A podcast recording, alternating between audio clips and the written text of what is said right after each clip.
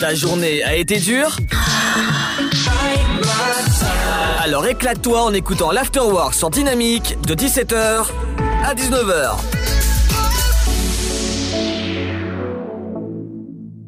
Bienvenue sur Dynamique. Aujourd'hui, je reçois Cyrielle Lemoigne Tolba, responsable adjointe de la rédaction de Ça m'intéresse Histoire. Bonjour. Bonjour Ludovic. Bienvenue sur Dynamique. Merci, bienvenue, je suis ravie de, de vous rejoindre.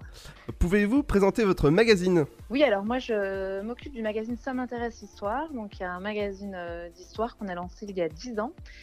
Et euh, on le présente un peu comme le magazine d'histoire branché à l'actualité, puisque nous, on est euh, donc euh, une rédaction assez jeune, euh, qui, dont l'ambition est de présenter, euh, de, de parler d'histoire au plus grand public, mais en parlant de ce qui nous passionne tous, euh, de notre quotidien, de, des jeux vidéo, des livres, des séries. Game of Thrones, sachez que ça peut raconter l'histoire. votre jeu vidéo Assassin's Creed aussi. Voilà, L'idée, c'est en fait d'aller chercher le lecteur dans ses centres d'intérêt pour l'attirer vers ce qui nous passionne, nous, l'histoire. Exactement, la pop culture. Exactement, c'est ça. Ah, moi, j'adore, Hyper pop. j'a- j'adore la pop culture. Bon, bah très bien. On a des points communs alors. Exactement. Alors, dans votre rédaction, il y a 10 personnes. Ouais, exact. Est-ce que vous pouvez présenter un peu votre, euh, vos co- collaborateurs? Oui, alors en fait, euh, moi je travaille euh, avec euh, deux journalistes euh, rédacteurs. Euh, que sont Gaël Renouvelle euh, et, euh, et Nicolas François, donc euh, qui sont là euh, particulièrement, qui ont un rôle de chef de service, donc ils vont euh, choisir avec moi des papiers, des articles à commander à des pigistes, donc des journalistes qui sont pas dans la rédaction, mais qui sont qui vont travailler au cas par cas parce qu'on a choisi de les choisir pour tel ou tel sujet. Je travaille avec deux maquettistes, Aurélie de la Séglière, Philippe Delaveau, donc qui sont maquettistes, graphistes, qui font les montages, qui montent les pages, qui sont des pros de la retouche de l'image, voilà. Euh, on a donc deux iconographes qui sont chargés de la de recherche des photos et de documents anciens, une directrice artistique. Euh, j'ai deux secrétaires de rédaction aussi euh, comme collègues, euh, François Pellegrini euh, et Anne Vrignot, donc qui sont chargés de, de- de- des titres, euh, de la correction des fautes d'orthographe, de la recherche, de la vérification des infos. Et euh, je crois que je n'ai pas nommé euh, mes amis euh, à la photo, donc Frédéric Lajoie et Christelle Brière, et directrice, directrice artistique Valérie Fossé. J'ai fait à peu près le tour.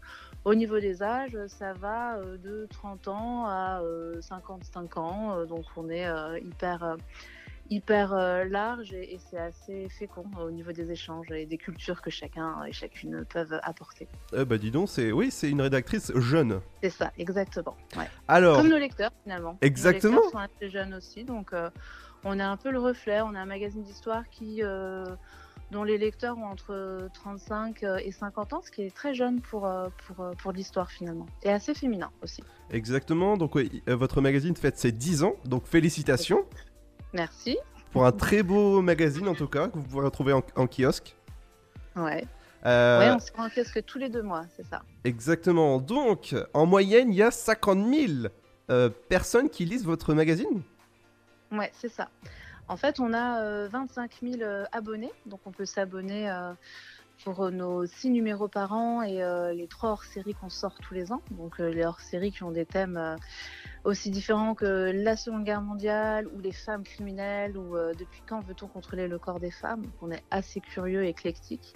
Et donc ces lecteurs, ce sont des abonnés, mais c'est aussi entre 25 et 35 000 lecteurs en kiosque, donc des gens qui sont séduits chaque fois qu'ils passent chez leur marchand de journaux ou dans le rayon magazine de, de supermarché par nos couvertures. Euh, exactement. Donc là, je vois dans votre numéro 10 ans, il y a le chien renifleur anti-Covid. Ouais, Par exemple, ouais, ça vous a plu ah ouais, c'est un sujet sympa. En tout cas, j'ai été attiré. Ou il y a un autre sujet aussi que vous pouvez voir dans, dans le, dans le magazine pour ceux qui, qui l'ont chez eux, c'est Napoléon, sauveur ou tyran? Ouais, exactement.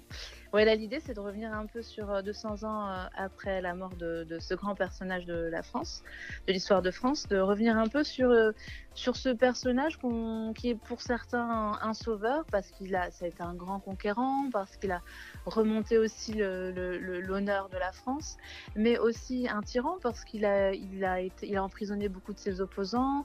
On rappelle aussi qu'il a rétabli euh, l'esclavage. Donc voilà, c'est un personnage ambivalent qu'on peut admirer, mais on peut l'admirer tout en critiquant aussi certaines de, de ses actions. E- Exactement. Et comment vous vient l'idée de faire un, un tel sujet sur, par exemple, euh, Napoléon ou euh, le chien renifleur anti-Covid? Ça, ça vient comment Alors, cette idée Alors nous, on est, on est fan d'actualité aussi. Donc le chien renifleur anti-Covid, c'est mon collègue Nicolas François qui, qui l'a trouvé euh, tout simplement en lisant euh, la presse, les actus. Puis nous, en fait, le, le- la valeur ajoutée qu'on va, va donner, qu'on va apporter, c'est euh, de dire que euh, dans l'histoire, on a souvent fait appel aux chiens. Euh, au meilleur ami de l'homme pour nous aider euh, à la guerre, pour, euh, rechercher des, gens pendant 14-18, des, des poilus qui étaient blessés sur le front et puis les ramener, les ramener pour les soigner. Donc le, chien a toujours été une aide précieuse pour nous. Et donc ce qui est rigolo, c'est de se dire qu'en 2021, on, on se croit malin avec nos trouvailles et que finalement nos anciens avaient déjà souvent fait eu recours au, au même type de procédé. Quoi. Ah, exactement. Il y a aussi un, super sujet, c'est sur Louis Pasteur. Alors là, l'actu, on- la pressent un petit peu hein, avec euh, le vaccin, euh, le vaccin Covid. Là, il nous a semblé intéressant de revenir sur euh, ce personnage euh, Louis Pasteur, auquel on consacre plein d'écoles, plein d'avenues Pasteur, euh, en veux-tu en voilà en France. Mais là, on est allé voir un peu quels étaient ses petits secrets. Donc, euh, avec qui, qui, qui était sa femme, est-ce que c'était un bon papa ou pas, comment il a fait ses découvertes par hasard ou pas. On apprend par exemple que c'était pas un super élève, qu'il il était hyper besogneux, il était pas très bon en sciences, ce qui peut être étonnant pour un homme qui après va inventer euh, plusieurs vaccins et plusieurs traitements. Exactement. Hmm. Eh ben, Ça donne de l'espoir finalement. Exactement, bah, n'hésitez pas à aller acheter le magazine Ça m'intéresse Histoire spéciale 10 ans. Encore félicitations pour ce super magazine. Merci. Et merci en tout cas pour l'interview, c'était super intéressant. Merci à vous. Au revoir. De 17h à 19h, c'est l'Afterwork. Et c'est sur Dynamique.